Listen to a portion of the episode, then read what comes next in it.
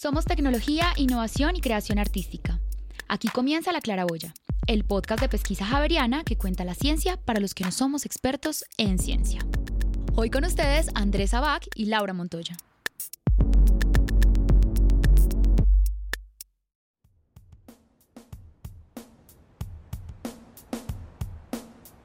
En todo tu derecho. En todo tu derecho de usar el condón. En todo tu derecho de decir no. En todo tu derecho de participar. En todo tu derecho de tomar las mejores decisiones para tu vida. Slogan de la campaña de concientización para la prevención del VIH del proyecto del Fondo Mundial en Colombia.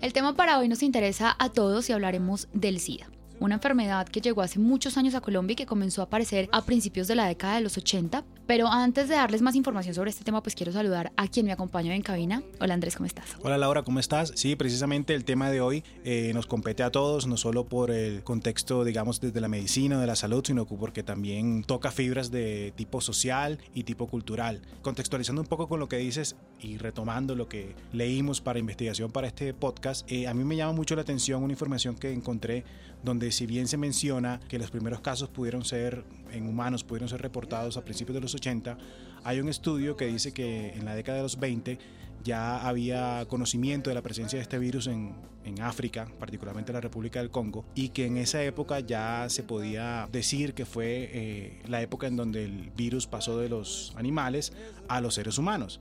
Y nuestra invitada de hoy es María Juliana Soto, ella es estudiante de noveno semestre de medicina de la Pontificia Universidad Javeriana y nos va a acompañar hoy en el podcast a hablarnos de ese tema. Bienvenida Juliana, ¿cómo estás? Bueno, muchas gracias por la invitación, muy bien, ¿cómo están ustedes? Bien, gracias. Eh, bueno, Juliana, precisamente eso que estábamos conversando, ¿qué luces nos puedes dar sobre este tema, sobre la, línea de tiempo de la aparición de la enfermedad y los estudios que hablan de ese, de ese tema precisamente? Bueno, si bien es cierto, em, los primeros casos realmente estudiados fueron en Estados Unidos. En, en el primer caso que, que, se vio fue en el 81. Pero digamos con toda esta pandemia del VIH, que fue un tema realmente muy importante de salud pública en la década de los 80.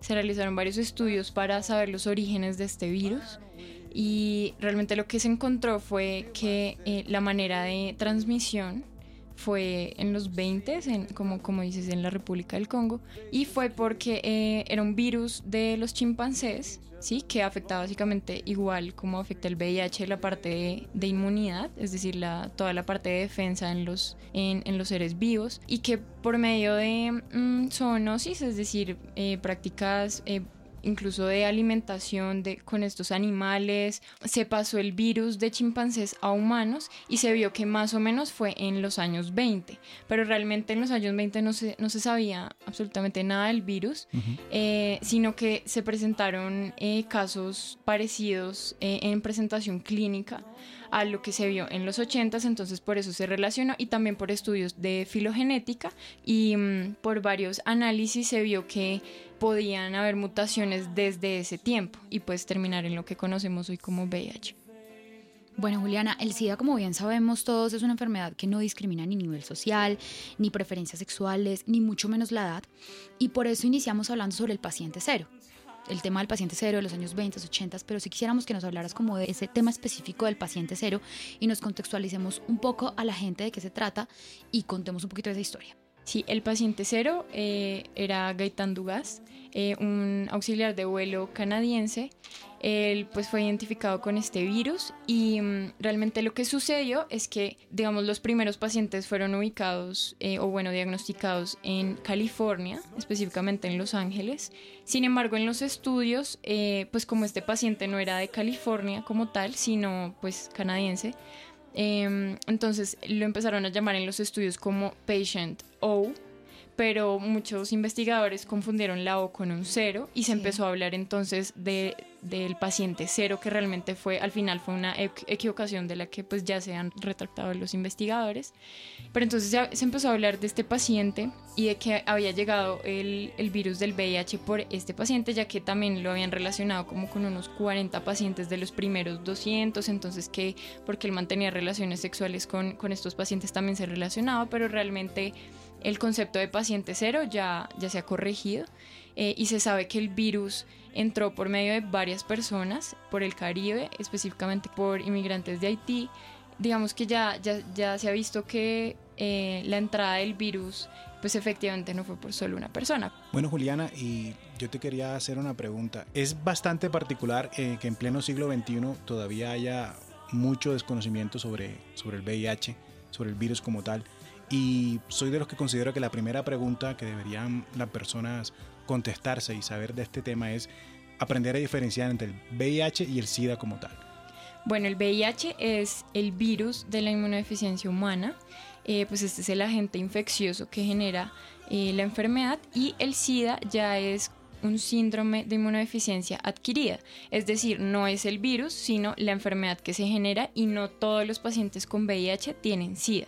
SIDA ya es el estadio eh, tardío, el estadio 3, que como hablamos nosotros los de la comunidad médica, y ya son pacientes que están en un estado clínico un poco más complicado, con mayores riesgos, eh, digamos la parte celular y de la inmunidad está mucho más afectada, eh, pero sí es importante esa diferenciación porque es importante saber que no todos los pacientes con VIH tienen SIDA. Bueno, sabemos, Juliana, que dentro de la investigación de la que haces parte, eh, uno de sus objetivos ha sido porcentuar cuántas personas padecen de esta enfermedad en nuestro país y poder darle eventualmente una solución a esta problemática. ¿De cuántas personas estamos hablando desde el inicio de la investigación hasta ahora? Bueno, en Colombia eh, se tienen datos del 2016, aproximadamente unas 70 mil personas eh, sufren de VIH, están diagnosticadas en el país.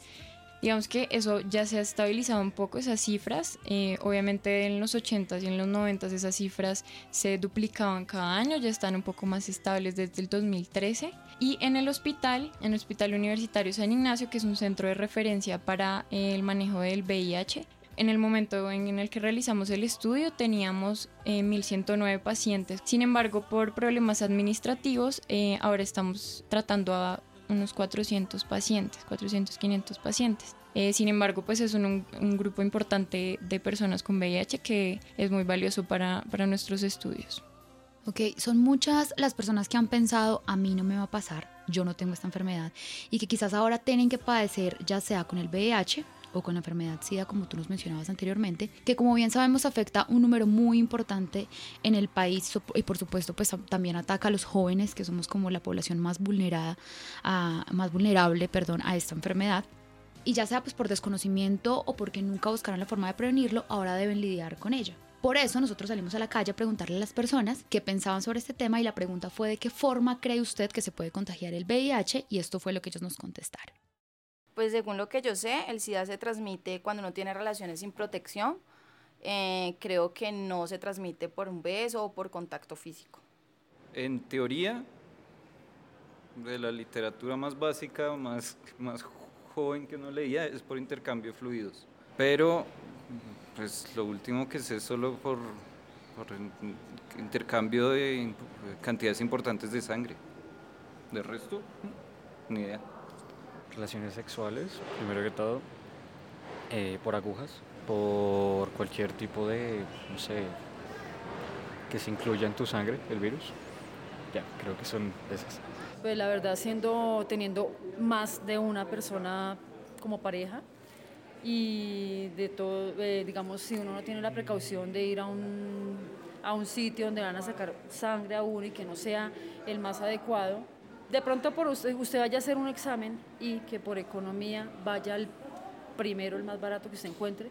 Entonces, no, si es salud, es salud y así cueste lo que nos cueste, pero es mejor pagar lo que es, con tal de que sea sano. Una muestra de sangre, llámese una donación de sangre, llámese lo que sea, pero... Y ante todo, pues procurar tener una sola pareja.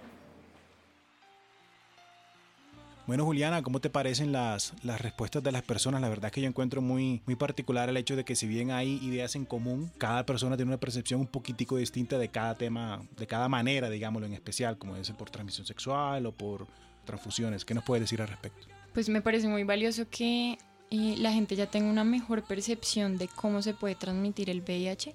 Sin embargo, hay que aclarar que no son todas las relaciones sexuales las que inmediatamente uno le dan VIH, sino que son las relaciones sexuales sin protección, ¿no? Principalmente, pues si vamos a hablar un poco de cifras, digamos la que tiene mayor riesgo de contracción de VIH es la de sexo anal receptivo. Obviamente por esto es que se da mucho más en hombres, homosexuales, que incluso esas estadísticas pues ya están un poco más a la par con las personas heterosexuales.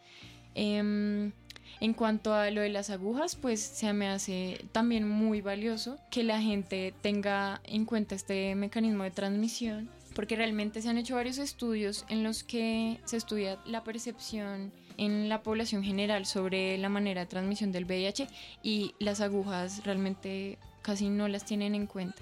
Por supuesto, las personas que se inyectan drogas eh, y que comparten agujas tienen un riesgo muy alto de, de tener el VIH. Y pues me parece también muy, muy bueno que, por ejemplo, la, la persona que habló de, de, ir a los laboratorios un poco dudosos, sí, muy valioso eh, también tener en cuenta eh, que a pesar de que ya hay muchísimas maneras de identificar el virus, digamos en transfusiones de sangre, que ya casi que la transmisión por, por transfusiones es cercana a 0%, sí hay prácticas obviamente que incluyen mal manejo de estos objetos cortopunzantes utilizados en las prácticas médicas que pues tienen que ver mucho con la transmisión de, del VIH. Pero aquí pues quiero aclarar que obviamente la parte médica está muy bien regulada, que ya la parte de transmisión por transfusiones y por uso de dispositivos médicos compartidos con personas con VIH, esa manera de transmisión ya casi que no se ve en los reportes que se tienen, es cercana a 0% y pues siguen siendo muy importantes las maneras de transmisión eh, de sexo anal, sexo oral, por supuesto sexo vaginal y otras prácticas que tienen que ver con el contacto directo de sangre con mucosas, es decir, con todo lo que es vagina, ano, boca, esas mucosas que tengan contacto directo con sangre y por supuesto que estas mucosas estén dañadas, eh, deben estar dañadas para que haya ese mecanismo de transmisión.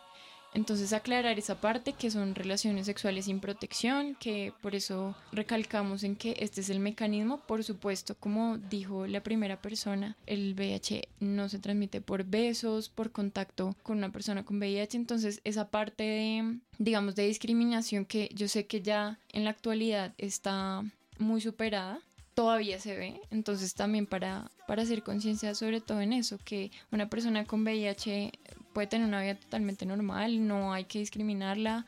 Eh, obviamente hay que tener cuidado si yo decido tener una relación sexual con un paciente con VIH, debe estar completamente controlado y debe ser con protección, pero sí que esa parte de discriminación eh, me parece que es muy importante que, que ya no se dé.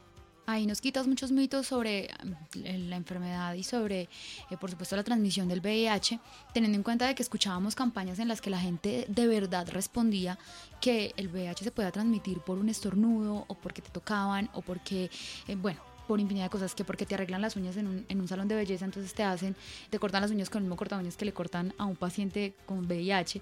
Entonces son como un poco de respuestas como insólitas que uno trata de desmitificar aquí en el, en el podcast. Eh, Juliana, dentro de la investigación de la que usted hace parte, se habla sobre la incidencia y la mortalidad a causa de las infecciones oportunistas y la importancia de saber detectarlas a tiempo.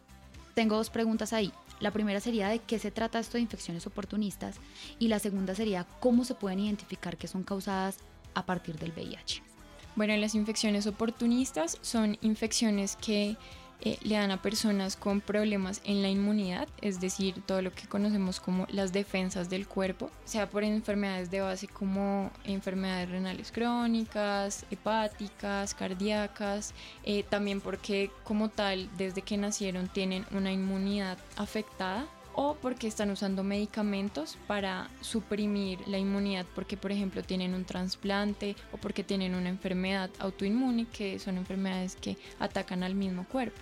Entonces, estas infecciones oportunistas, pues hay que aclarar que no solo le dan a las personas con VIH, sino que se identifican en muchas eh, personas que tienen la inmunidad afectada. En cuanto a cómo saber si una persona que tiene una infección oportunista, esta fue causada por el VIH, realmente el estudio que uno hace para el diagnóstico es básicamente sospechar por la historia clínica, es decir, la historia que el paciente nos cuenta, sus antecedentes, sus conductas de riesgo. Obviamente es muy importante tener en cuenta el tipo de infección porque por supuesto las infecciones que se ven en VIH puede que no se vean en pacientes con un tipo de inmunosupresión diferente.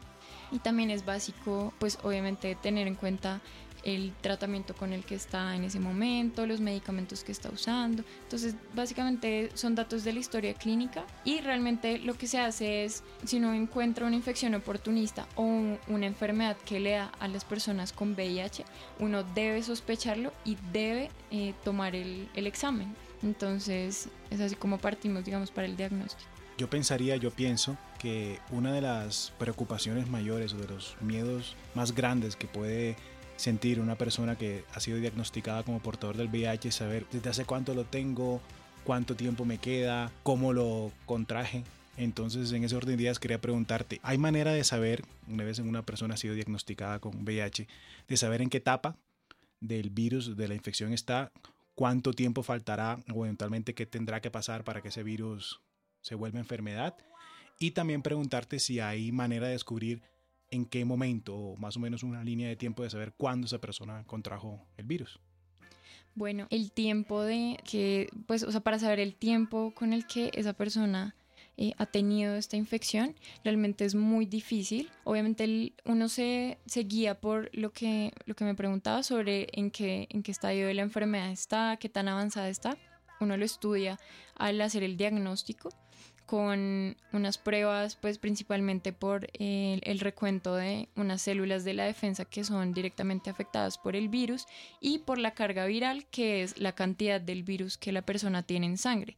Por supuesto, si estas células están muy bajas y si el virus está eh, muy alto, esto quiere decir que está en un estadio muy avanzado. Entonces eso a uno le da indicios de que esta persona puede que lleve mucho más tiempo con la enfermedad pero sin embargo es muy difícil saber en una fecha específica en la que esa persona adquirió el VIH. En la primera consulta que se le hace al paciente, uno siempre le pregunta si eh, sospecha de, de, la manera de transmisión o si se enteró de porque una pareja pasada eh, le, le contó o digamos que si conoce el mecanismo y si lo sospecha. O por ejemplo hay parejas, eh, hay mujeres casadas que realmente no se explican por qué contrajeron el VIH y se les explica que pues si hay manera de que el esposo haya tenido una relación pues aparte extramatrimonial o si ha tenido algún procedimiento o si se inyecta drogas. Digamos, todo este interrogatorio es muy importante para, para saber cómo lo contrajo, porque eso, digamos,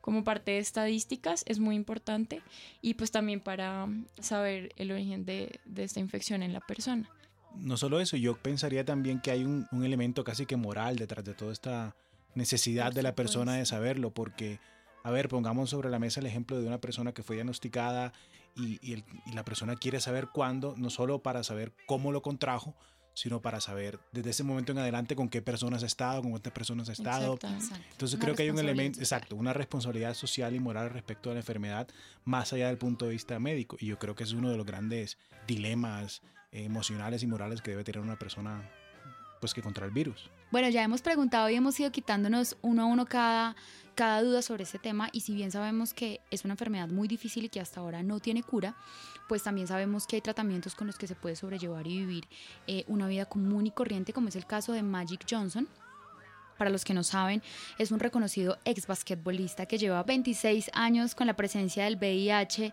en su organismo y lo menciono precisamente porque es un claro ejemplo de que se puede vivir con este virus si se detecta a tiempo y se lleva a cabo, por supuesto, un tratamiento seguro. La pregunta que, le quiero hacer a Juliana es sobre cómo son los tratamientos para las pacientes seropositivo que se llevan a cabo en el Hospital Universitario San Ignacio. Bueno, para el hospital y eh, para todo Colombia hay una guía de práctica clínica que debe aplicarse para todos los pacientes eh, al ser diagnosticados con VIH. El tratamiento inicial pues, puede ser variado, pero prácticamente se, se recomienda iniciar con tres antirretrovirales, que son los medicamentos dirigidos al virus, a la replicación del virus. Entonces tienen tres, tres medicamentos de base y eh, uno haciendo el seguimiento, si uno ve que realmente funciona, el tratamiento continúa con este tratamiento eh, y si no, eh, digamos, uno puede sospechar eh, algunas mutaciones del virus o una resistencia que se esté generando por mala adherencia, es decir, que no se esté tomando adecuadamente el medicamento. Eh, pero básicamente son tres medicamentos, es decir, tres pastillas. se les recalca muchísimo a los pacientes que deben ser muy juiciosos con el tratamiento porque de un día que se les pase puede generar pues, un riesgo de que el virus empiece a mutar y empiece a hacer resistencia al tratamiento y pues ya se van agotando las opciones eh, de tratamientos contra el virus.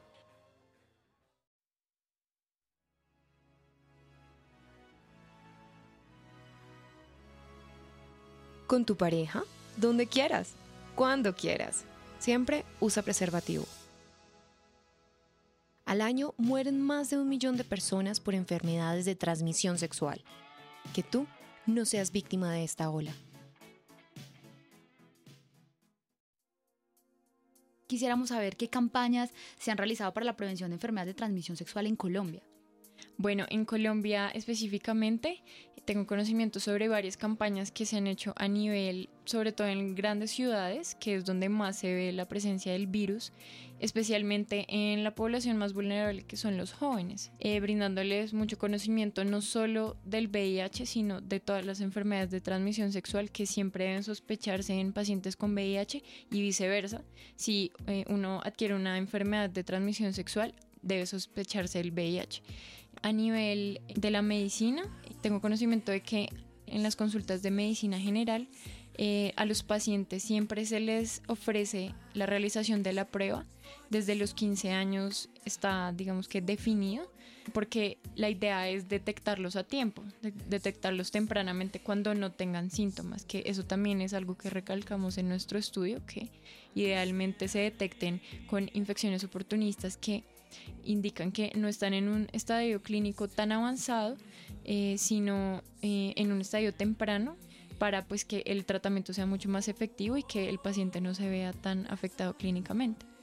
Bueno, Julián, esta pregunta te la quiero hacer ya a, título personal. Quiero hacer una pregunta a Julián, el ser humano, al amante de la medicina que alguna vez decidió estudiar esta carrera.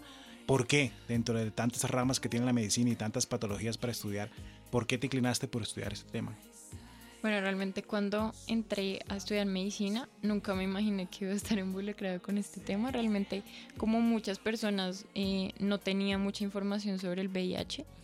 Todo comenzó cuando eh, inicié en el semillero de investigación en enfermedades infecciosas, pero eh, algo que me llamó mucho la atención es que el VIH es una enfermedad crónica, como lo sabemos, y que en la parte de enfermedades infecciosas ha sido todo un reto porque estos especialistas en, infectología estaban acostumbrados a tener pacientes eh, de manera aguda y de, de, un manejo rápido y con toda la pandemia del VIH ya se fue cronificando la enfermedad que es algo muy bueno eh, porque pues ya los pacientes no se mueren apenas se les diagnostica el VIH, sino que ya pueden vivir una vida normal. Y me gusta mucho, digamos, el abordaje que se les da a estos pacientes, todas las infecciones y las enfermedades asociadas al VIH que, digamos, se han estudiado bastante, que son muy interesantes y todo el manejo integral a estos pacientes me ha llamado muchísimo la atención.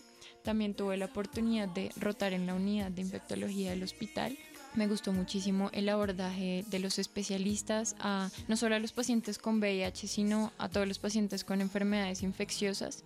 Entonces yo creo que fue una linda conciencia eh, pues estar con, pues conectada eh, académicamente con el VIH y con, con las personas que están con esta enfermedad, que también la parte digamos social, de discriminación, de falta de información, pues personalmente me parece que digamos, ha tenido un cambio bastante bueno y, y en la sociedad ya, ya no se ve tanto esa discriminación. Entonces, sí, básicamente es, es eso. Yo no esperaba estar eh, tratando sobre VIH, pero realmente en este momento de mi vida y de mi carrera, y me parece muy importante y me ha gustado muchísimo el tema.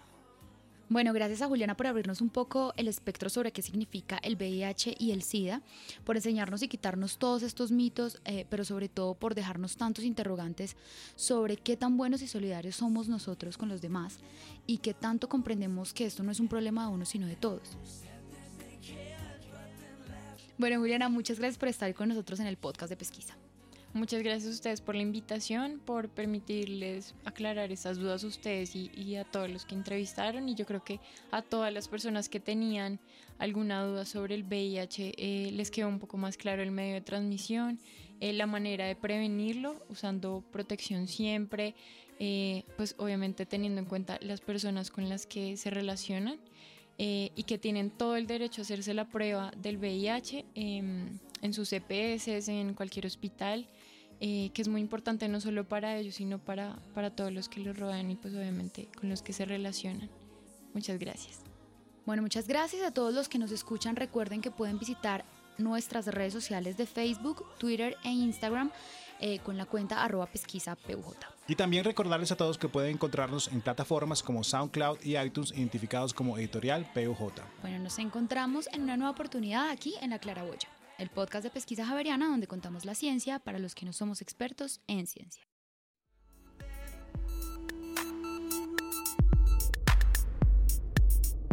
Este podcast es un trabajo realizado por la Vicerrectoría de Investigación, la Editorial y el Centro Ático de la Pontificia Universidad Javeriana, sede Bogotá, Colombia.